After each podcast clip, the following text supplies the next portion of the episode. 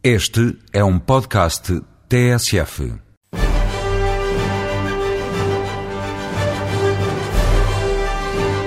Há mil e uma histórias para contar sobre o filme E Tudo Vento Levou.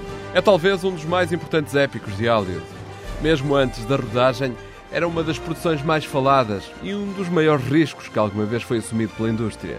Mas hoje só lhe vou falar do vestido da Vivian Leigh. Kathleen, who's there? Who? That man looking at us and smiling. The nasty dog. My dear, don't you know?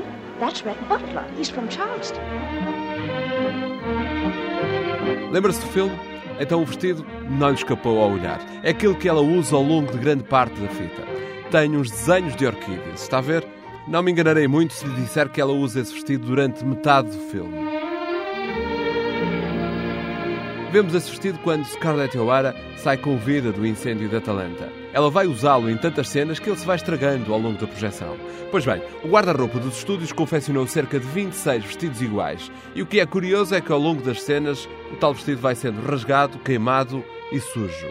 E sempre que isso acontecia, era necessário fazer o mesmo nos 26 vestidos que se iam usando nas filmagens. Isso, claro, para não haver falhas de raccord na sequência, independentemente do vestido que era usado na cena. No final da rodagem, apenas cinco vestidos estavam em condições de ser usados. Mas mesmo assim, era suposto que a personagem lhe tivesse dado tanto uso que ele foi perdendo a cor. E a solução foi pegar nos cinco vestidos restantes, descozer e usar o tecido virado ao contrário, para lhe dar aquele aspecto de muito deslavado e com falta de cor. God is my witness, they're not going to lick me. I'm going to live through this, and when it's all over, I'll never be hungry again. No, nor any of. I have to lie, steal, cheat, or kill, as God is my witness, I'll never be hungry again. Vale a pena rever o filme e nem sequer vai reparar que eram afinal 26 réplicas do mesmo vestido.